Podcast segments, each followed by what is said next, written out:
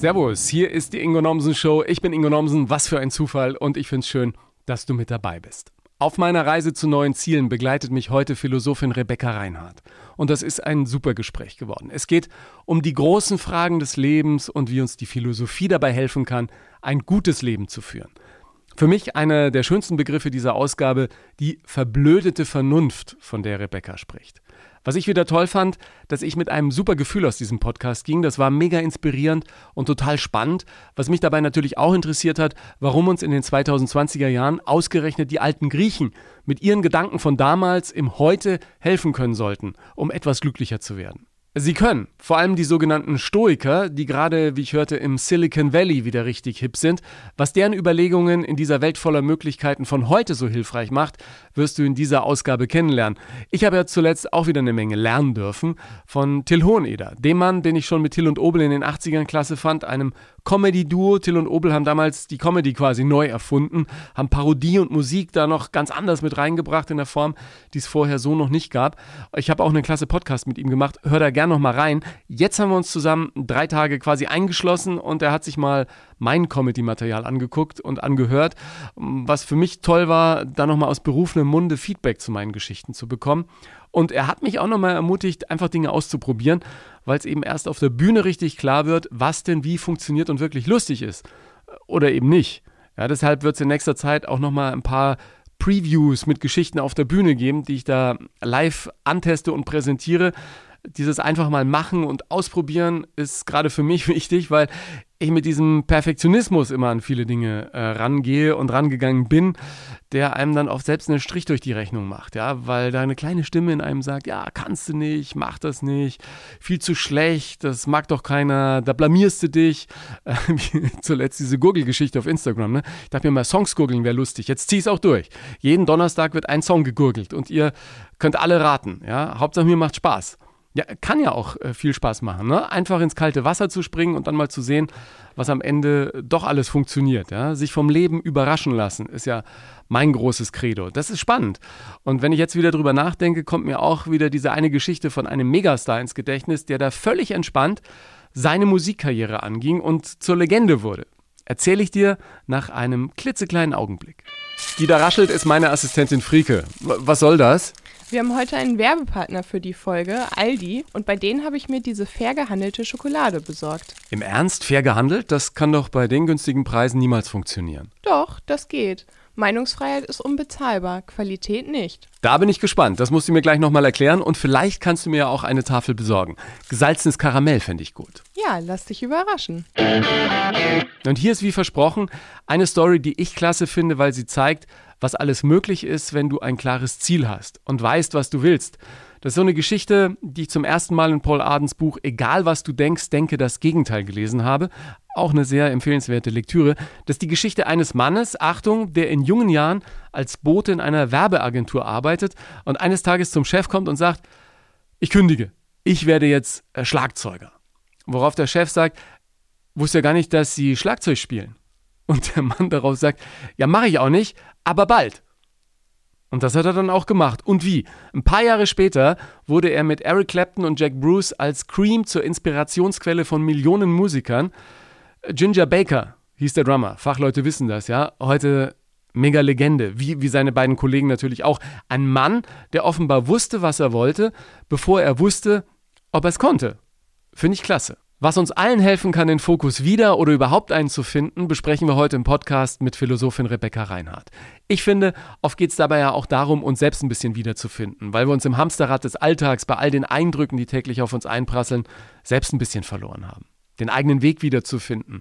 Auch mal abseits der Herde, der viele meinen, hinterherlaufen zu müssen. Ich freue mich, wenn du da heute auch wieder ein paar ganz praktische Ansatzpunkte findest, die dich weiterbringen. Da sind viele Tipps drin, die zeigen, wie dich Philosophie im Alltag unterstützen kann. Und auch wenn es sehr wissenschaftlich losgeht, es ist ein sehr unterhaltsames Gespräch geworden. Viel Spaß mit uns.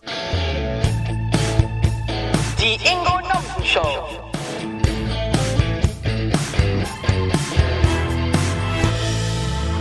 Ja, grüß Gott, Frau Doktor. Hallo, äh, Herr Nomsen. ich ich wäre bei so Titeln wäre ich immer so ehrfürchtig, ja, weil ich es nie zu einer Doktorarbeit gebracht habe nach meinem Studium. Zwar Diplom, aber ich habe da nie richtig durchgezogen. Ja, es ist wahr. Also man braucht ein gutes Durchhaltevermögen, man braucht viel Selbstdisziplin. Ich bin der Meinung, dass ähm, es fast ein bisschen in Deutschland zu viele Doktores gibt, ja. Also, aber das ist ein ganz anderes Thema. Ja, ja, ich musste ja irgendwie bei, bei den Medien durchziehen. Ich hatte dann einfach auch irgendwie keine Zeit mehr. Also also mich hat die Diplomarbeit so viel Kraft gekostet. Was haben Sie denn für eine Doktorarbeit eigentlich geschrieben? Ich habe äh, eine ähm, metatheoretische Arbeit geschrieben. Ich habe verglichen, sehr theoretisch, ich habe verglichen sozusagen die ja, amerikanische Philosophie begonnen mit der sprachanalytischen Richtung, ja, hin zur postanalytischen auf der einen Seite und dann die kontinentale, sprich speziell die äh, französische phänomenologisch-dekonstruktivistische Variante. Damals zwei unterschiedliche Theoriesprachen, die ich erstmals in Dialog gebracht habe. Und das ist interessant, weil mich das sozusagen zu hier und heute führt, weil ich bin zwar immer noch, also einerseits überzeugte Wissenschaftlerin, ich liebe die wissenschaftliche Genauigkeit, aber ich bin derzeit als freie Philosophin nicht mehr überzeugt, dass man mit reiner Theorie im Leben sehr weit kommt, aber umso mehr immer noch mit Dialog. Ja? Das ist für mich das Reizvollste überhaupt, zu versuchen, ja, mit den unterschiedlichsten Menschen Gespräch, in, ins Gespräch zu kommen, dieses Missverstehen und Unverstehen auch auszuhalten, ja, das dadurch natürlich oft, oft zwangsläufig Ja, viele, viele haben ja dann gleich Angst, ne? gerade äh, wenn dann so Fachbegriffe fallen, dass die Philosophie irgendwas wäre nur für diejenigen, die intellektuell so ein paar Kilometer über einem stehen. Aber eigentlich ist ja die Philosophie was für alle, oder? Also ursprünglich war sie tatsächlich, denke ich, schon so gedacht, ja, im, äh, im antiken Griechenland, wenn wir unsere eigene ähm, abendländische Tradition anschauen. Sokrates, ja, sagt man sozusagen gemeinhin als der erste aller Philosophen genannt und dessen Idee war es ja, ich ich äh, sozusagen, ich warte nicht, ja, bis, bis, bis man mich lobt, bis ich als elitärer Intellektueller anerkannt werde, sondern ich gehe durch die Stadt, durch die Straßen der Stadt Athens, ich klopfe an die Türen der Leute, ja, und ich stelle ihnen unangenehme Fragen, ja. Und das ist genau die Grundidee des Philosophierens, die mich schon als kleines Mädchen begeistert hat. Also wirklich ähm, Fragen zu stellen und zwar möglichst voraussetzungslos dann über diese Fragen nachzudenken und nicht eben mit dem Studium oder mit dem Doktortitel erst. Ja. Aber die Philosophin stellt in erster Linie Fragen, gibt äh, keine Antworten, oder? Äh, sehr, sehr, äh, auch wiederum sehr, sehr wichtige Frage, ja, deinerseits. Ich darf du sagen. Ja, ja, wir können uns auf du einigen, weil man hat sowieso das Gefühl, mit dir eine Philosophin an der Hand zu haben, mit der man auch abends mal an der Bar sitzen könnte, ja, oder, oder feiern oder so.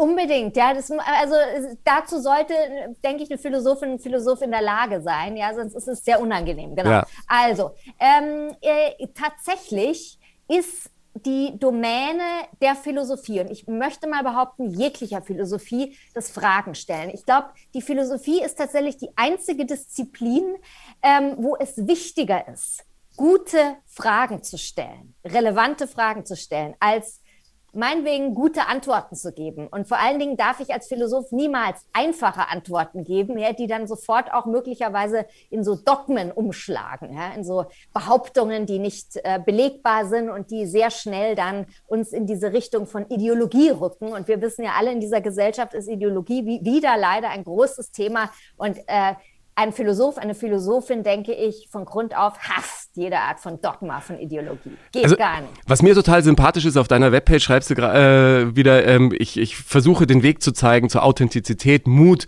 und Neugier. Und gerade Authentizität, wenn wir uns angucken, was online passiert, Social Media und so, da versucht ja wirklich auf Social Media jeder so zu sein, wie er denkt, dass andere einen gerne hätten, oder? Also man, man macht es ja nicht mehr aus sich heraus, sondern einfach nur noch, um äh, ja, die, die, bestmögliche Art von Feedback zu bekommen, ja, und, und so zu sein, dass alle denken, dass man so ist, wie man gerne wäre. Ganz genau. Also ich nenne es immer gerne die authentische Selbstinszenierung. Also sozusagen ein Widerspruch an sich. Ja? Man, man möchte Authentizität suggerieren, aber man inszeniert sich ebenso. Man ist nicht so, ja, sondern man versucht bestmöglich so zu scheinen. Ich finde das wahnsinnig spannend, ein wahnsinnig spannendes Phänomen unserer Zeit. Ich persönlich bin ein großer Fan auch von Instagram, weil ich sehr äh, auch äh, ein, ein, visueller Mensch bin. Also abgesehen davon, dass ich natürlich auch Texte liebe und Sprache liebe, ich bin absolut visuell. Also wenn du jetzt sehen könntest, hier auch mein, mein, mein Schreibtisch und alles, ja, es ist alles hier voller Bilder und Collagen, das brauche ich, ja. Und ich finde gerade Instagram zeigt uns sehr gut, was unsere Zeit hier eigentlich ist, ja, eben im Sinne einer großen authentischen äh, Selbstinszenierung, im Sinne dessen, dass es so viele Menschen heute gibt, äh, wo das Reale, das Irreale und das Surreale so irgendwie äh, ineinander fließen. Aber es ist nicht auch unglaublich gefährlich? Also wenn mich äh, Menschen fragen, sagen, ja, äh, zum Beispiel, wie moderiert man denn? Du, du kannst es ja, du machst es ja jahrelang, sag ich immer, ähm, versuch so zu sein, wie du wirklich bist, weil wenn man sich verstellt, das äh, hältst du nicht länger durch. Also da bist du nach ein paar Jahren fertig und sieht man ja auch an Menschen, die, was weiß ich, Schlager singen und eigentlich lieber Rockstar äh, geworden wären. Ähm, wer sich verstellt, hat äh, auf lange Sicht eigentlich keinen Spaß. Findest du deshalb Instagram nicht auch gefährlich, wenn man sich da sozusagen reinfallen lässt, ohne ab und zu mal einen Schritt zur Seite zu treten und zu sagen, was passiert hier eigentlich? Absolut. Also ich denke, man muss extrem gefestigt sein, extrem, extrem gute innere Haltung haben, extrem orientiert sein in dem, wie man lebt und wer man ist oder wer man sein möchte oder glaubt zu sein. Ja, weil ganz sicher können wir uns auch nie sein. Und äh, das ist sicherlich die Voraussetzung. Ansonsten sicherlich ist es eine riesige Gefahr, ja, mich zu verlieren, also sozusagen so in Splitter, in Fragmente zu zerfallen, ja, weil es gibt ja auch so viele, und ich denke, das ist das Problem gerade auch unserer Bildkultur generell, in der wir heute leben, dank Digitalisierung oder quasi Digitalisierung, dass wir so viele unterschiedliche Identifikationsmöglichkeiten haben. Es gibt so viele unterschiedliche Role Models, ja, everybody is individual. Ja, wenn alle irgendwie individuell ist, ja, wer, wer, wer, wer sind wir dann? Was ist denn noch Individualismus? Der wird so groß geschrieben, Authentizität, Individualismus. Klar, ist wichtig, aber es ist natürlich eine Kunst. Ja, ja, ja um dich abzuheben, musst du immer extremer sein dann auch, ne? Damit du überhaupt auffällst, ja? Das ist ja auch nochmal eine andere Geschichte. Das kommt ja auch noch hinzu, dass seitdem wir eben die schöne neue Welt des Internet haben, seitdem wir, ja, speziell, wir sind jetzt auch hier gerade im Podcast, ja, äh, ähm, äh, uns befinden, wir, wir, es gibt es gibt so viel von allem. Es gibt zu viele Bilder, zu viele Stimmen, ja, zu viele Menschen, die wir sehen, zuzüglich sozusagen noch zu der ganz banalen alten analogen Welt. Und das ist natürlich extrem verwirrend, ja. Also wer will ich sein? Ähm, wer bin ich? Wofür lebe ich? Wer also, was ist wirklich wichtig? Ja, ja und vor allem, was ist wahr, ne? Bei, bei, bei Photoshop und, und äh, irgendwelchen Programmen, die Menschen Dinge in den Mund legen können. Die Frage ist ja in dieser modernen Welt, wenn wir so orientierungslos sind, warum soll uns da ausgerechnet irgendein alter Grieche helfen? Ja? Warum können uns die Weisheiten von Anno dazu mal heute noch weiterbringen, glaubst du? Ähm, also, ich glaube tatsächlich, dass abgesehen von so Zeit, Geisterscheinungen, nehmen wir mal die sozialen Medien, nehmen wir Instagram, ist es halt schon so, ja, es klingt ein bisschen paradox, aber ich glaube, es ist so, es ist es schon so, dass ich sozusagen, was man vielleicht so das Wesen oder sozusagen den Kern des Menschen, den USP des Menschen nennen kann, dass sich das nie ändert, seit 2000 Jahren, ja, seit mehr als 2000 Jahren. Deswegen ist alles so wahnsinnig aktuell immer noch, was uns die alten Griechen sagen können. Und dadurch, ja, dass sie eben, dass sich sozusagen wir immer noch sozusagen ein bisschen jedenfalls äh, abzüglich natürlich der Kultur. Wir sind in einer Demokratie. Ähm, Aristoteles zum Beispiel war in einer Sklavenhaltergesellschaft zu Hause.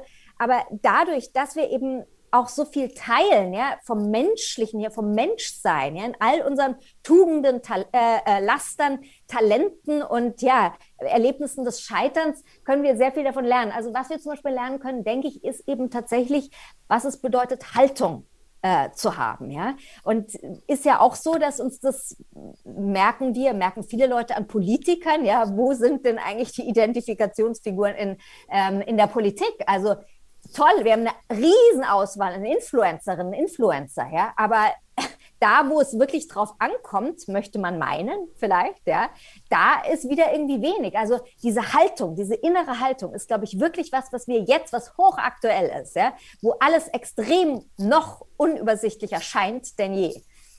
Unterhaltung hat ja auch viel mit Haltung zu tun, sagen ganz, ganz viele.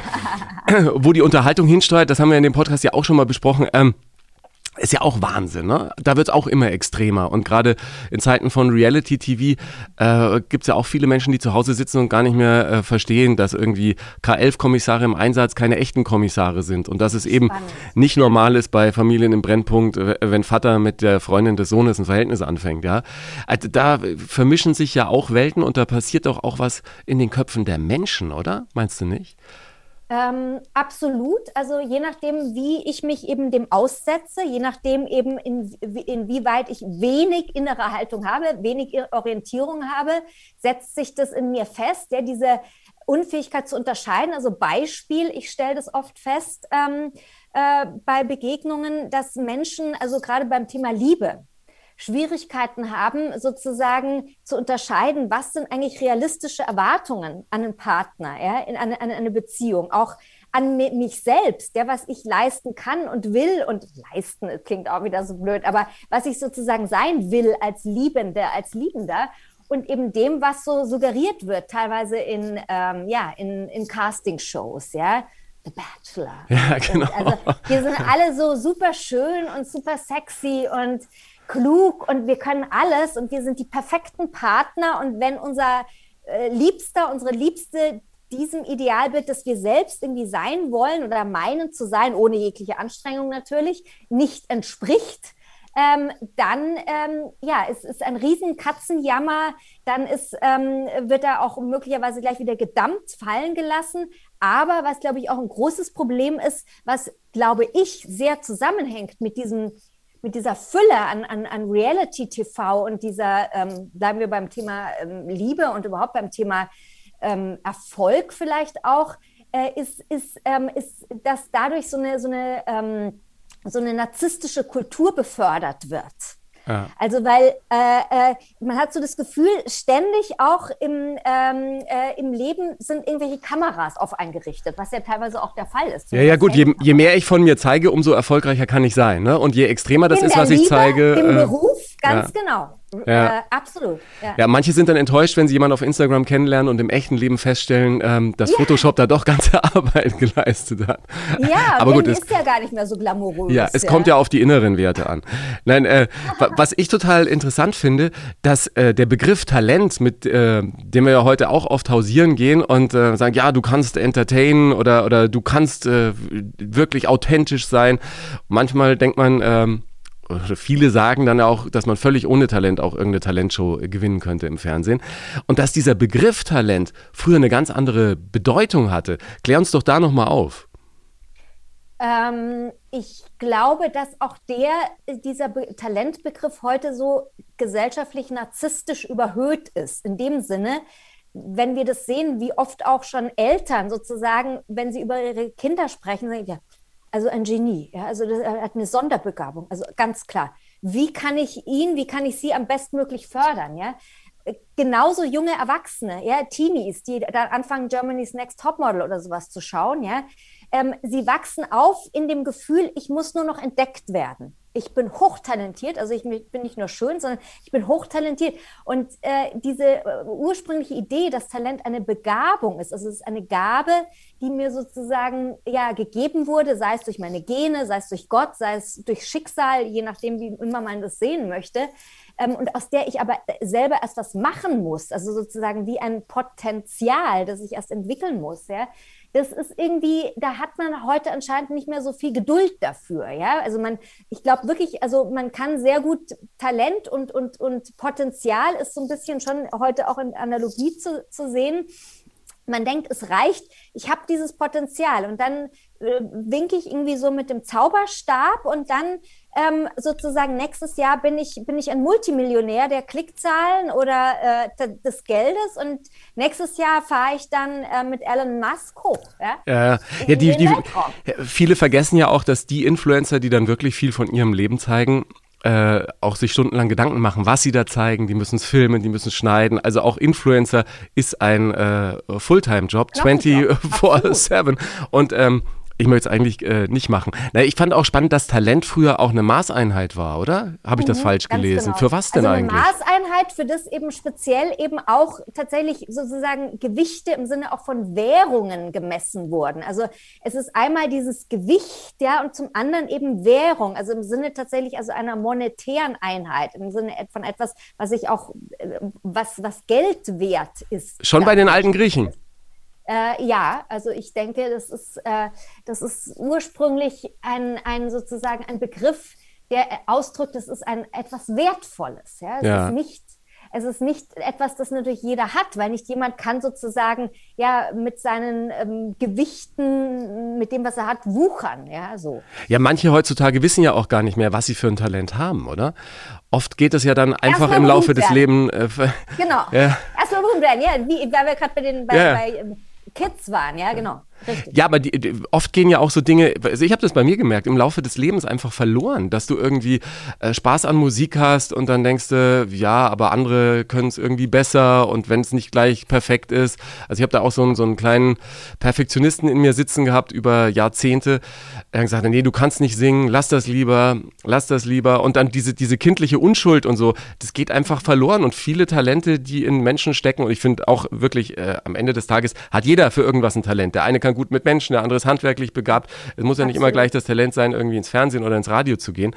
Und dann geht es verloren, weil äh, du dich einfach äh, entweder von der Außenwelt so beeinflussen lässt oder ist irgendeiner, der sagt, ach, du schaffst es doch sowieso nicht, lass das mit dem Singen und äh, also da, ganz da wichtiger Punkt. macht, mhm, macht die Welt auch viel Punkt. kaputt. Absolut, ganz wichtiger Punkt. Das ist diese unselige Feedback-Kultur, in der wir leben. Ja? Es ist eine Feedback-Kultur, wo ich entweder selber ähm, ständig auch es gewohnt bin, ähm, sobald ich eine äh, die kleinste Äußerung äh, äh, von mir gebe, sei es jetzt ein Wort, ein Satz, vielleicht ein Musikstück, ja, bin ich schon ängstlich darauf bedacht, möglichst viele Likes zu kriegen. Ich persönlich bin der, bin der festen Überzeugung, dass das jegliche Art von Geist und Kreativität tötet, wenn ich mich dem zu sehr aussetze. Was sagen die anderen? Was sagt die Herde? Ja? Also ist ja kein Wunder, ja, dass ich dann die Lust verliere an meinem Talent, weil ja. Talent ist was ganz Zartes, was Kostbares. Was ich habe neulich einen, einen, schönen Satz gehört, da sagte jemand, ich, ich bringe jetzt nicht mehr zusammen wer, dass Erfolg im Prinzip nur ein Abfallprodukt ist von, ähm, von dem, was du machst. Und wenn du das mit großer Leidenschaft machst und eben nicht auf, auf den Payoff am Ende aus bist, sondern einfach nur auf den Glücksmoment, den dir das beschert, dann kommt der Erfolg von ganz alleine. Klingt auch so simpel und für manche vielleicht zu simpel, aber ich finde, an dem Gedanken ist was dran. Absolut. Also das ist wiederum auch, führt uns auch wieder so ein bisschen zurück zu den alten Griechen, zu dem Begriff der Eudaimonia, heißt übersetzt gelungenes Leben, klingt so ein bisschen äh, pathetisch, aber man kann sich das so vergleichen wie mit einem gelungenen Kuchen. Also ich, oder ich backe oder ich mache ein Soufflé oder was weiß ich, ja, und das geht schön auf, also es ist gelungen. Und damit ist gemeint, dass das Leben und das Glück, meinetwegen auch der Erfolg, wenn du so willst, hat immer, sollte immer Prozesscharakter haben. Ja? Das Schöne am Leben ist immer dann, während es passiert, wenn sich was entwickelt, ja, wenn ich etwas erreicht habe, dann weiß ich schon, es ist schon gleich wieder vorbei, ja, weil ja, dann genau. ist schon wieder, meldet sich schon wieder der Glücksjunkie, der Erfolgsjunkie in mir, what's next, ja, jetzt muss ich aber den nächsten Meilenstein erreichen, absolut, also es ist genau, also der Weg ist das Ziel, klingt zu blöd, ich finde auch noch besser zu sagen, der Umweg ist das Ziel, ja, wenn ich wirklich so das Gefühl habe, ich habe auch ein paar Rückschläge und es ist, läuft nicht alles so smooth dahin. Ja. und dann, das ist doch doch erst das Tolle, oder? Ja, also. ja. ja, vor allen Dingen, wenn du dann drüber bist, ne? Also äh, ich weiß noch, meinen ersten Auftritt letztes Jahr mit meinem Live-Programm war auch Corona und keine Sau gekommen. Waren irgendwie zwei zahlende Gäste und irgendwie sechs vom Theater oder so. War aber trotzdem ein schöner Abend, ja. Und äh, gleich Folgeengagement. Also äh, das hat dann auch so funktioniert, dass ich gedacht habe, erst, äh, das kannst du nicht machen, echt da irgendwie spielen, zwei zahlende Gäste. Und, und dann ja, im zweiten klar. Klick kam aber, ja, haben ja viele gesagt, solange mehr Leute im Publikum sitzen als auf der Bühne, dann, äh, dann macht man's. Und das hat mich irgendwie auch äh, stärker gemacht und auch so ein bisschen äh, abgehärtet für all das, was da, was da vielleicht noch kommt, ja. Die ja, vor allen Dingen, ich glaube wirklich, also äh, ist es eben, äh, dieses, was du beschreibst, finde ich sehr schön. Ich kenne das auch selber, ja. Es ist wirklich diese, dann wieder eine Frage der Haltung, ja. Du bist jetzt in diesem Augenblick mit diesen drei Hanseln, ja, in einem Raum, ja. Es sind nicht 3000, es sind drei. Okay. Aber du hast die Chance jetzt, mit deinem Talent drei Leute glücklich zu machen. Das ist doch toll. Genau, und die erzählen wieder drei davon und so entsteht genau. eine, kleine, eine kleine Welle vielleicht. Äh, wenn wir über Entertainment sprechen und, und Unterhaltung, waren nicht eigentlich auch diese Philosophen früher äh, im Prinzip sowas wie, wie Entertainer, Coaches, Storyteller auf der Bühne, so die, die Speaker-Szene äh, im alten Athen, oder? Also da würde ich sagen, lassen wir mal ein bisschen die Kirche im Dorf. Ich würde sagen, es gibt so kann man es eins zu eins nicht übersetzen, aber es gibt tatsächlich eine sozusagen eine, eine oder gab eine Szene im, in der äh, griechischen Antike und Spätantike, wo du tatsächlich schon sagen kannst, es waren tatsächlich Coaches ja. avant la lettre sozusagen. Und also denen war, immer wichtig, hands-on-mäßig äh, richtig Lebenshilfe genau, zu geben. Pragmatisch ja? zu helfen, pragmatisch zu helfen, was zu, be zu bewegen. Und das waren durchaus auch im Sinne des Sokrates die Stoiker. Also die Stoiker gehören zu meinen Lieblingsphilosophen und nicht umsonst, ja, in dieser unübersichtlichen Welt des Wandels und Corona. Und es passieren auch derzeit noch andere schreckliche Dinge natürlich auf dieser Welt, ähm, haben die eine Aktualität größer denn je. Also das Silicon Valley hat schon vor einigen Jahren die Stoiker entdeckt. Marc Aurel ist vielleicht so der berühmteste, nicht zu verwechseln mit der Modemarke natürlich, Marc Aurel, der letzte. Kann man leicht verwechseln. letzte und größte Kaiserphilosoph, großes Vorbild übrigens auch unseres Altkanzlers Helmut Schmidt und so weiter. Aber auch viele Manager von heute und lustigerweise auch die Leute im Valley, die stehen jetzt, nachdem sie erst Buddha für dich für sich entdeckt hatte, tatsächlich auf Marc Aurel und die Stoiker, weil die eben tatsächlich eine ganz praktische Lebenshilfe ähm, uns bis heute an die Hand geben. Ein super spannendes Gespräch und an der Stelle hat es bei mir im Kopf sofort zu rattern begonnen und ich habe mich gefragt, wie kann die Lebenshilfe der alten Stoiker fürs Hier und Jetzt wirklich aussehen? Das klären wir nach einer ganz kurzen Reklame. Bei meiner Assistentin Frieke rattert's auch noch oder äh, raschelt's schon wieder. Äh, sag mal, wolltest du mir nicht noch faire Schokolade von Aldi besorgen, unserem heutigen Partner der Folge? Gesalzenes Karamell. Klar, wusste eh, dass das deine Sorte ist. Habe ich hier. Der Schoko-Changer. Was gibt's da noch für Sorten? Es gibt noch Hazelnut und 70% Dark Chocolate. Und alles wirklich fair gehandelt? Klar, Aldi hat aktuell viele Fairtrade-Schokoladen. Und beim Choco Changer geht Aldi sogar über die Fairtrade-Standards hinaus. Das ist die fairste und am verantwortungsvollsten bezogene Schokoladentafel, die Aldi je auf den Markt gebracht hat. Woran machen die das fest?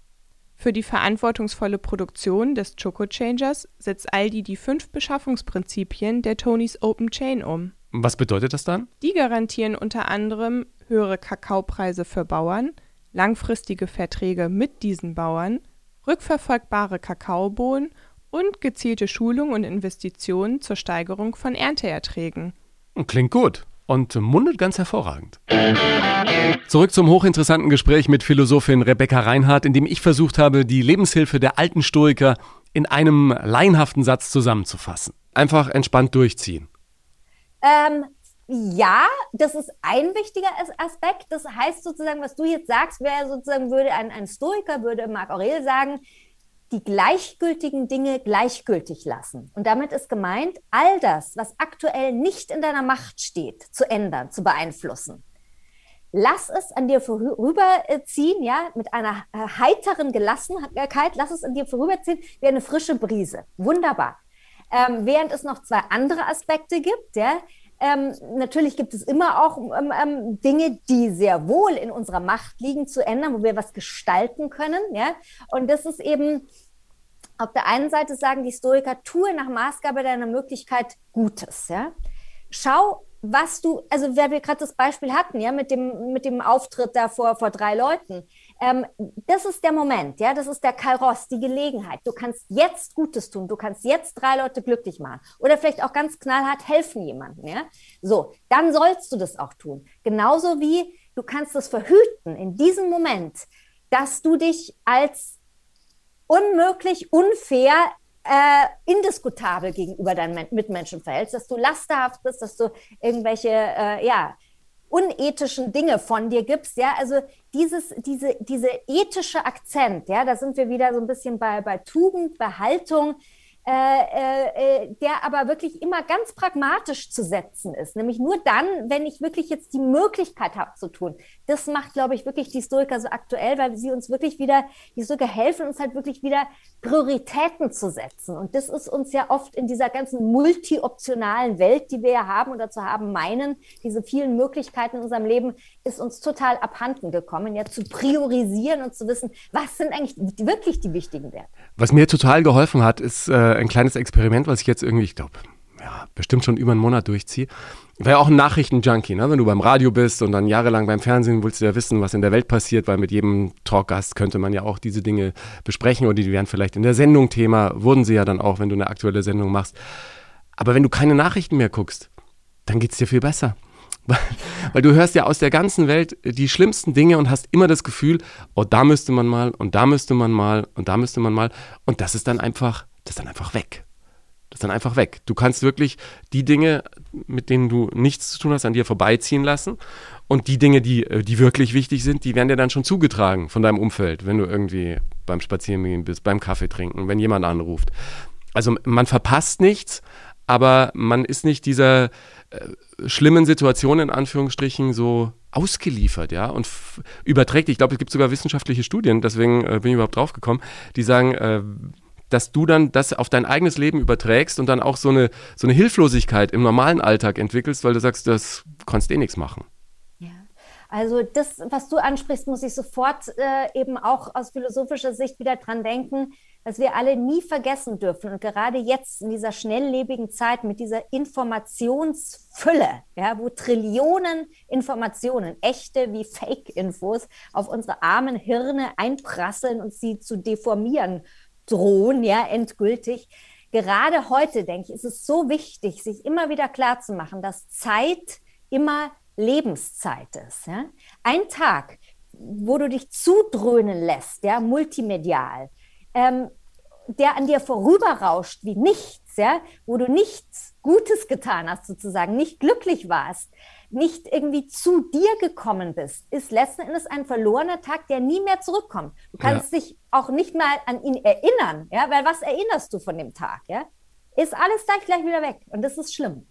Du hast ja auch ein Buch geschrieben, das heißt äh, Wachdenken. Sind wir denn alle viel zu verpennt? Auch und, und viel zu, viel zu, äh, so, so wie, wie, wie mit dem Zauberstab im Hirn durchgenudelt, dadurch, dass wir dauernd online sind und, und so von, von 100.000 Reizen überflutet werden?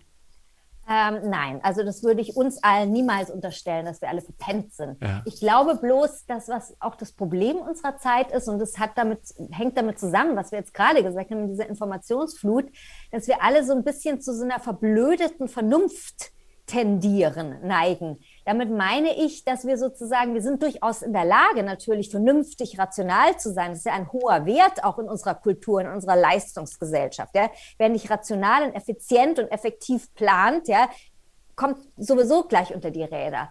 Aber ich glaube, dass wir uns so ein bisschen angewohnt haben, auch aus Bequemlichkeit heraus, weil eben alles schon so unübersichtlich äh, ist und unübersichtlicher erscheint denn je, dass wir so ein bisschen uns nur noch so auf, auf Basismodule unserer Vernunftbegabung äh, äh, sozusagen zurückziehen und ausruhen und äh, nicht mehr sozusagen weitergehen. Also was ich damit meine, Wachdenken ist sozusagen mein Plädoyer, wegzukommen von diesem schrecklichen, von dieser schrecklichen entweder oder Verblödung, ja, die wir haben. Ja? ja? Entweder schwarz, entweder weiß, entweder Mann, entweder Frau, entweder falsch oder richtig, ja? entweder Erfolg oder Scheitern. Das ist, äh, äh das ist ein, ein, ein glaube ich, wirklich eine Tendenz unserer Zeit, ähm, äh, die uns äh, nicht sehr weiterhilft. Wo, woher kommt das, glaubst du? Auch, dass die Menschen nicht mehr aushalten können, dass sie für manche Meinungen ein bisschen länger brauchen und dass es sich vielleicht auch manchmal eher dann irgendeiner Meinung anschließen und sagen, okay, jetzt da bin ich aufgehoben, brauche ich nicht weiter drüber nachdenken.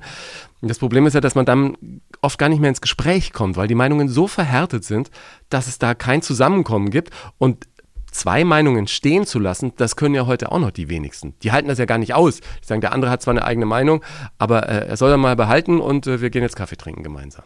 Absolut. Also das alles, was ja auch zu unserer Vernunft und zu unserer Hirnbegabung im Allgemeinen dazugehört, und dazu muss ich nicht mal Philosophie studieren oder sowas, ja, kritische Fragen stellen, mal den Zweifel zulassen, mal ein bisschen innehalten, ja, da, da meinen wir, wir hätten ja keine Zeit dazu. Und ich bin überhaupt kein Feind wirklich von, von Digitalisierung. Also ich möchte das an keiner Stelle irgendwie da missverstanden äh, wissen, weil was würden, hätten wir getan, ja, jetzt in Corona, ohne unsere tollen digitalen Mittel, ja? Ja, gibt uns Aber, fantastische Möglichkeiten, auch dass wir miteinander sprechen, wäre ja ohne Internet gar nicht möglich heute gewesen. Absolut. Und wir können in Resonanz treten. Also ich merke das in zwei Minuten, ja, wenn Menschen offen sind, ja, ich merke das an dir, ja, es ist, äh, es ist ein interessiertes Gespräch, es ist hochintensiv, gerade weil man sich nicht so kennt. Es ist möglich, absolut toll. Nein, aber was natürlich nicht so toll ist, alles hat Vor- und Nachteile im Leben, äh, ist halt, dass wir uns zu sehr gewöhnt haben an bestimmte ja, algorithmische Funktionsweisen unserer ganzen Handys und unserer ganzen Tools, die natürlich so ticken, binär. Null oder eins, null und eins. Es gibt immer nur zwei Möglichkeiten. Und äh, ähm, was magst du, was willst du kaufen und was magst du gar nicht? Und das ist so ein bisschen sehr verführerisch und hat sich so eingeschlichen, glaube ich, ja, das ist meine These, in unser aller Leben, äh, weil wir meinen, es ist so, be so bequem, ja, ist, Tinder ist auch so ein Beispiel, ja, die einen kommen in den Warenkorb und die anderen werden schnell so, für die für die Laien zu Hause erklären, da kann man Menschen kennenlernen und dann wischt man nach links, wenn man jemanden nicht kennenlernen will und nach rechts, wenn man jemanden kennenlernen will und wenn beide gleich wischen, dann kann man sich dann kennenlernen und dann überrascht sein, wer dann am Ende auftaucht. Bloß Problem, wenn du eine kleine Rechts-Links-Schwäche hast, ja, dann würde ich Tinder jetzt genau. nicht empfehlen. Aber das Interessante ist, dass wir, wir, wir wissen ja eigentlich, äh, dass es nicht so ist im wirklichen Leben. Und wir wissen spätestens dann, ja, wenn wir auch ein bisschen mal, wenn das Leben sozusagen bei uns anklopft, zum Beispiel in Form von einer Krankheit, in Form, es muss jetzt gar nicht eine schlimme Katastrophe sein, aber meinetwegen, ja, wir stehen davor, gefeuert zu werden. Das kann ja sein, ja. Allein schon die Bedrohung, ja. Auf einmal halten wir inne und fragen, was dann? Und auf einmal stellen wir so große Fragen, ja. Was mache ich dann und was, was fange ich mit meinem Leben an? Was ist überhaupt der Sinn des Lebens? Das geht dann ganz schnell.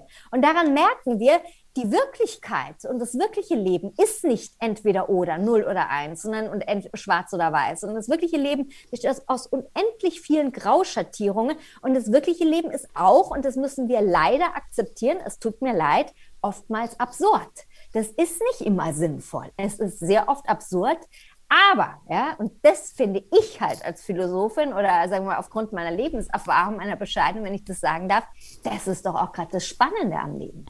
Ja, ja. Und dass man eben durch solche, ich habe das äh, in meinem neuen Buch Hilfe, ich bin zu nett, das im September äh, rauskommt, ähm, nochmal beschrieben, als mein Vater starb, äh, hat es mich so durchgeschüttelt, ja. Und da hat sich im Prinzip alles verändert, weil plötzlich Bausteine, die da einfach nur im Hirn lagen, anders zusammengesetzt wurden. Und plötzlich tauchte da drunter wieder was auf, so ein alter Traum, von Dingen, äh, die ich machen wollte und, und wie denn eigentlich mal mein Leben sein sollte. Alles, was verschütt gegangen war, was ich vorhin auch gesagt habe. Viele Menschen haben irgendwelche Träume und brauchen irgendwas im Leben, äh, das die wieder nach oben holt. Ja, da muss irgendwas passieren. Äh, Disruption, ja, da muss es ordentlich im Karton äh, knattern und, und wackeln, dass das plötzlich wieder da ist, weil wir uns oft zu sehr von anderen einfach die eigenen Träume zunichte machen lassen. Und manche, das habe ich in vielen Gesprächen jetzt gemerkt, die wissen eigentlich gar nicht mehr, was sie mal vom Leben wollten. Also die sind so in ihrem eigenen Hamsterrad drin, die haben einfach vergessen, was sie mal gerne gemacht haben, wo sie mal auf einer Bühne stehen wollten oder wo sie mal beruflich hin wollten. Wie finde ich denn aus philosophischer Sicht einfach wieder dorthin, zurück zu meinen Träumen und wo das mal losging mit dem Leben und mit dem, was ich davon haben wollte? Ja, also was du beschrieben hast, ist, finde ich, empfinde ich ganz genauso. Erstmal äh, noch ganz kurz dazu. Also es ist, es ist wirklich, wir sind in, weil wir vorhin gesagt haben, ja, alle wollen authentisch sein, alle sind everybody's individual und so weiter. In Wirklichkeit sind wir in einem Ex Zeitalter der extremen Anpassung und des extremen Konformismus, ja. Und es ist ganz gefährlich, weil das ist immer da die Gefahr der Ideologie. Und wir sind einfach alle so eine Herde geworden, so eine Erfolgsherde. Und meine persönliche Empfehlung wäre, wie kommen wir da raus? Durch strategischen Nonkonformismus. Also sozusagen sich Strategien überlegen, wie kann ich tatsächlich, wie gehe ich meinen eigenen Weg, ja? Und dieses Aufbegehren, ja, meinetwegen, du kannst es auch nennen im Sinne von Gandhi oder Martin Luther King, gewaltloser Widerstand, resist, Hashtag resist, ja, das finde ich ist das Wichtigste unserer Zeit, ja. Ja, und auch diese ganzen Dinge, die dir, ich habe das dann auch bei meiner ähm, nicht, es war ja keine Kündigung, sondern nicht Vertragsverlängerung beim ZDF gemerkt, sondern äh, alle sagten, ja, und dann hast du keine tägliche Fernsehsendung mehr, dann verdienst du ja gar kein, dein Leben ist zu Ende, du verdienst ja gar kein Geld mehr. Und klar sind das Gedanken, die dann irgendwie mitspielen, weil wir am Anfang auch bei äh, Mut und Neugier waren. Klar, äh, viele haben gesagt, das ist aber mutig und ich habe das gar nicht so empfunden in dem Moment. Jetzt im Rückblick sage ich, ja, war schon mutig, aber ich war extrem neugierig auf das, was passiert. Und du kannst eben, wenn du im Leben eine Tür zumachst, auch von selber eine neue aufmachen. Und ich habe heute, wenn ich so ein Gespräch führe wie jetzt mit dir oder so, da habe ich genau so ein Gefühl wie nach einer schönen Fernsehsendung. Ja? Also äh, da ist ein Flow drin, da kommt was rüber, das macht mir totale Freude und das jetzt äh, egal, ob danach vielleicht auch ein bisschen die Kasse klingelt oder eben dann nicht, weil ich allein daraus irgendwie viel, viel äh, Sinn schöpfe und weil du gesagt hast, dass man anderen was mitgeben soll. Ich fände natürlich schön, wenn du als Philosophin, wenn wir über Sinnsuche sprechen und über Träume, vielleicht so die drei wichtigsten Fragen auch allen da draußen mal mitgibst, die einen selber wieder dorthin bringen, wo man wahrscheinlich auch irgendwann als Kind mal war. Also ich denke gerade an das, was wir vorhin gesagt haben, mit diesem Zumüllen unseren Hirn, unseres Hirns und unserer von mir sogenannten verblödeten Vernunft. Was ich immer ganz schön finde, so ein Ritual zu haben, täglich, kann man auch mit der Familie machen, aber mit einem Partner machen, ja, wie so im Sinne von so einem, fast schon so einem, ja, vielleicht äh, Abendsgebet oder so. Was habe ich eigentlich heute gedacht? Ja? Nicht, was habe ich heute gemacht, sondern was habe ich heute gedacht? Ja? Es ist für mich ein wunderbarer Weg zu überlegen, ja, wie viel Müll habe ich sozusagen in mein Hirn reingelassen? Wie viele wertvolle Gedanken waren aber vielleicht auch dabei? Also was habe ich heute gedacht? Das mm. ist eine wunderbare Frage an sich selbst oder die man auch unter der Familie und unter Freunden stellen kann. Was hast du heute gedacht? Ja? ja. Tolle Sache. Also wunderbarer Beginn auch eines Dialogs. Und vielleicht noch eine, eine andere Frage, ähm, zweite Frage, die äh, dann tatsächlich eher geeignet ist, sozusagen im Dialog mit sich selbst. Also ich empfehle immer gerne, sich mal ab und zu, nicht ständig bitte, weil sonst wird es auch ein bisschen absurd, sich mal ähm, äh, fünf Minuten Zeit zu nehmen oder wenn man keine fünf Minuten hat oder zu haben, glaubt dann drei Minuten tut es auch man geht in, ganz mit, also ganz alleine, ja, nur mit dem eigenen Hirn und dem eigenen Herzen in ein kühles, stilles Zimmer und stellt sich die Grundfrage: Wofür lebe ich? Wofür lebe ich? Ja? ja? Weil es ist wunderbar und es geht eben da nicht darum, ja, eine sehr grundsätzliche Frage, sofort die Antwort zu finden. Man merkt es dann schon an sich selber. Ich will jetzt sofort die Antwort, aber jetzt ASAP, ja, ja. as soon as possible, möglichst noch gestern, ja, sondern erstmal auf sich wirken lassen. Und das hilft einem, auf die Reset-Taste zu drücken. Ja, ich habe, ähm, ich, ich kenne eine Frau sehr gut. Das war die erste, die, äh, weil ich ja auch in, in diesem schnellen Mediengeschäft, auch, aber auch bei vielen Freunden und so, alles ist, die Welt ist schnell und man, man will schnell jemandem helfen oder so. Du fragst irgendwas und jemand sagt, ja, äh, würde ich so machen. Fragst jemand anderen, sagt, ja, würde ich so machen. Du kriegst viele Antworten und versuchst daraus deine Antwort irgendwie zu basteln. Und da hatte ich eine Frage gestellt und gesagt, ähm, ja, ja, da können wir morgen, können wir morgen nochmal drüber reden. Da muss ich mal drüber nachdenken. Da dachte ich, was? ich will jetzt eine Antwort haben und so. Und dann, äh, als ich äh, selber länger drüber nachdachte, dachte ich, das ist eigentlich gar nicht schlecht, bei den komplexen Fragen, so einfach sie auch klingen äh, mögen in unserer modernen Welt, wenn man sich mal ein bisschen Zeit nimmt. Ja, ja. Absolut. Und das wiederum führt mich vielleicht auch zu meiner dritten Frage oder dritten Empfehlung, die ich auch immer wichtig finde, ab und zu also sozusagen nochmal ein, noch mal, noch mal einen Schritt weiter zurückzutreten und sich zu fragen, was ist Leben eigentlich für mich? Ja? Für die meisten ist das Leben ja, ich muss, ja, ich muss das und das jetzt erreichen. Ich muss jetzt glücklich sein, ich muss jetzt erfolgreich sein und so weiter, dass ich auch Bella Figura mache, also gut wirke gegenüber den anderen, meinen Followern und, und meiner Feedback-Schleife eigentlich, ja. ja? Aber, aber was ist denn das Leben? Also ich glaube, und da möchte ich vielleicht tatsächlich die, die Antwort geben aus meiner persönlichen Sicht. Ich glaube, das Leben ist, äh, ist eben nicht sozusagen eine Abfolge von Problemen, die ich lösen muss, ja, oder Herausforderungen, die ich killen muss, sondern das Leben ist ein, ein Experiment. Ja? Es ist so, so spannend wie ein Thriller. Oder auch wie die, wie die Historiker vielleicht sagen würden, äh, äh das Leben ist eine Übung. Und es ist spannend, weil ich glaube, dass es auch ein bisschen den Druck, Druck rausnimmt. Der, weil wenn ich sage, es ist eine Übung, ein Experiment, ich kann immer wieder neu anfangen. Und dann habe ich wiederum natürlich auch im Laufe der Zeit eine ganz andere Haltung, wie wenn ich sage, jetzt aber sofort. Ja, nicht jetzt muss es passieren. Ist ja auf meinem Weg auch so. Ich probiere jetzt auch gerade ein bisschen aus und so. Und es ist ein sehr, sehr sehr, sehr gutes äh, Gefühl. Jetzt habe ich nach den 20 Jahren ZDF auch eine entspannte Grundhaltung entwickelt. Aber gut, das, äh, das gehört halt dazu und ich glaube, das kann auch jeder für sich selber entwickeln, wenn man sich einfach mal überlegt, und das ist egal in welchem Bereich, was man in seinem Leben bisher gemacht hat und wo auch schon mal ähm, Momente waren, wo man dachte, jetzt geht's aber den Bach runter. Und dann ist es eben genau anders gelaufen, als man dachte. Du plädierst ja in deinem Buch Wachdenken auch dafür, ein bisschen mehr Emotionalität zuzulassen kennen wir aus dem Fernsehen ja auch. Emotionen, Emotionen, ganz viele Emotionen. Aber geht es halt um authentische Emotionen und um äh, wirkliche Emotionen und dass wir ein bisschen mehr Gefühl zulassen. Das große Fragezeichen ist ja dann auch immer, wenn ich Gefühl zulasse und auch zulasse, dass andere das sehen, mache ich mich ja unendlich verletzbar. Und diese, diese Schwelle einfach mal zu übertreten, ich glaube, das ist auch was, wovor sich viele scheuen. Was würdest du denen mit auf den Weg geben? Richtig, ja. Also ich glaube, es reicht weder Hirn allein noch Herz oder Gefühl allein. Ich glaube, wir brauchen wirklich beides. Also ähm, ganz klar, ja, äh, Gefühle zu zeigen, ja, auch gerade bei Frauen zu weinen oder so, wenn man einfach nicht anders kann, macht unendlich verletzlich. Aber ich glaube, dass das sozusagen ist jetzt wirklich der letzte Schrei. Ja, ich glaube, also jetzt mal ganz im Ernst, wenn wir jetzt nicht alle auch ein bisschen lernen und uns darin üben, uns einander auch unsere verletzliche Seite zu zeigen, wie wollen wir wirklich die großen Herausforderungen jetzt anpacken? Ja, Stichwort Klimawandel, ja, Stichwort wirklich diese ganzen, ja, äh, multilateralen, vielschichtigen, wirklicher Bedrohungen, die wir haben in dieser Welt. Wir müssen, wir brauchen ein neues Wir, also weg zum Ich und hin zum Wir. Wir brauchen eine Vernunft, die nicht so nur im Monolog mit uns selber passiert und wo wir dann ein Feedback kriegen wollen, sondern die wirklich von Anfang an im Dialog passiert.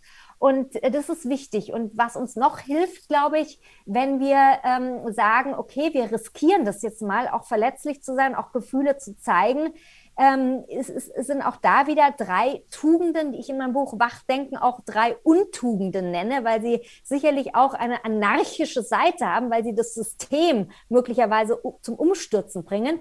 Das ist einmal ganz klar Liebe, Liebe auch da als Übung, nicht als Gefühl, das ich von anderen erwarte im narzisstischen Sinne, sondern das ich aus mir selbst heraus entwickle. Zu lieben, zu lieben, was ich tue, zu lieben, jetzt mit dir zu sprechen, ja, zum Beispiel. Ja. Zweitens, Leichtigkeit, wie die Italiener sagen, leggerezza, ja, ein bisschen mehr lachen, ja, ein bisschen mehr wegkommen, ja, von dieser ultra-deutschen Verkrampfung. Und, und drittens, ähm, ja, klingt jetzt auch wieder sehr buddhistisch, ist aber auch mindestens genauso sehr stoisch, gegenwärtig sein, ja. In dem Moment, in dem Moment sein. Es ist alles. Es ist eine uralte Wahrheit, aber das ist es schon. Und dann kann mir nichts mehr passieren. Einfach mal bewusst ein- und ausatmen kann dann schon helfen, mal überhaupt zu spüren, in welchem Moment man gerade ist. Als ich mich auf dieses Gespräch vorbereitet habe, habe ich auch noch mal geguckt, weil wir immer von den alten Griechen sprechen, gab ja auch noch Konfuzius und Co.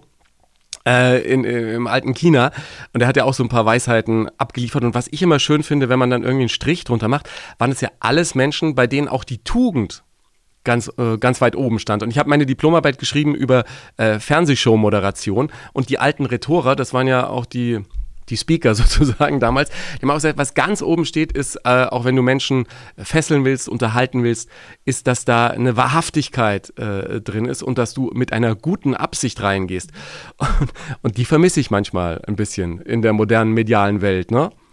Du gibst mir da wirklich ein ganz wichtiges Stichpunkt, weil da kommen wir nochmal zurück zu dem, was Haltung eigentlich wirklich heißt ursprünglich. Was du jetzt beschrieben hast, ist es eben also auch im Sinne der Rhetorik.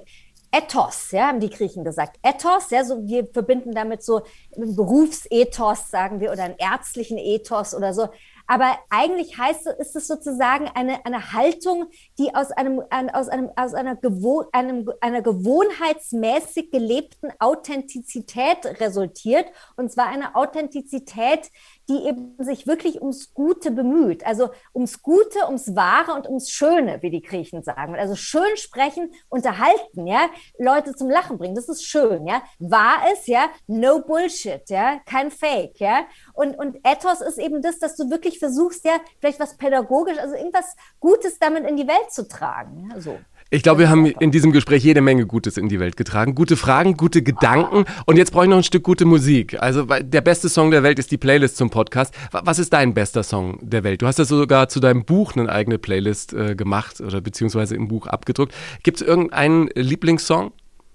ich würde tatsächlich einen Song aus meiner Playlist auch von, von Wachdenken nehmen, einen Song, der mich wirklich im Laufe meines Lebens immer wieder ähm, ja, auf die Spur gebracht hat, mich, mich sehr geprägt hat. Das ist ein Song aus dem Modern Jazz, Sonny Rollins, You Don't Know What Love Is, von seinem Album Saxophone Colossus. Weil dich Jazz auch in so eine smooth Stimmung bringt. Äh, nein, Jazz ist für mich was ganz was anderes. Also nicht nur smooth. Er mag solche Elemente haben, sondern äh, äh, Jazz ist für mich alles. Das ist für mich tief, ja, hoch emotional, aber eben auch ähm, sehr, sehr inspirierend. Also guter Jazz und auch gute Saxophonmusik ist ein, das beste Storytelling überhaupt. Das ist so Sound, der Soundtrack des Lebens, könnte es sein auch. Äh, Jazz habe ich nur immer so empfunden, du musst echt viel üben, um danach, äh, und das, das, gilt ja vielleicht, vielleicht ist das ja auch fast schon eine philosophische Analogie, du musst im Prinzip alles drauf haben, um es dann auf der Bühne komplett zu vergessen und dich einfach äh, reinfallen zu lassen. Wobei ich sagen muss, dass ganz viele Saxophonisten, mit denen ich gespielt habe auf der Bühne, die waren komplett crazy. Waren, also Saxophonisten haben ähm, oft ein Rad abgehabt, aber die mit dem größten Rad ab haben auch am besten gespielt. Ja, absolut, sehr sympathisch, absolut Ja, genau. Und ich habe mir, hab mir auch noch so einen kleinen philosophischen Satz zum Abschluss zurechtgelegt äh, von dem guten alten Konfuzius. Der sagt, wer ständig glücklich sein möchte, der muss sich oft verändern. Gilt gerade in unserer heutigen Welt, oder?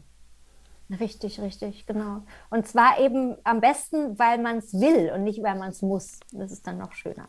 Das ist ein schönes Schlusswort. Rebecca, vielen Dank für den Besuch im Podcast und auf ein andermal an anderer Stelle. Danke dir. Ich danke dir sehr, Ingo. Danke, dass ich da sein durfte. Rebecca Reinhardt, ein Gespräch, das nachwirkt. Wenn du dich intensiver mit ihr und ihren Ansätzen beschäftigen willst, ich habe dir ihre Arbeit und ihr aktuelles Buch Wachdenken in den Shownotes verlinkt. Und die drei Fragen habe ich mir auch schon im Kopf notiert, die unserem Leben einen positiven Drall geben sollen. Erstens, was habe ich heute gedacht? Zweitens, wenn ich mir auch jetzt mal fünf Minuten Zeit nehme im kühlen, stillen Zimmer und die Frage klären, wofür lebe ich? Da kann man nicht sofort die Antwort finden. Und ihre Empfehlung, einen Schritt weiter zu gehen und zu fragen, was ist Leben überhaupt für mich, finde ich auch echt super. Also gut wirken, nur erfolgreich sein, ist das das Leben? Da gibt es auch eine Menge Anregungen, wenn du dir die Erfolgswege der Stars in meinem Buch Erfolgsmenschen anschaust. Das hätte auch meinen Blick auf das Thema Erfolg nachhaltig verändert.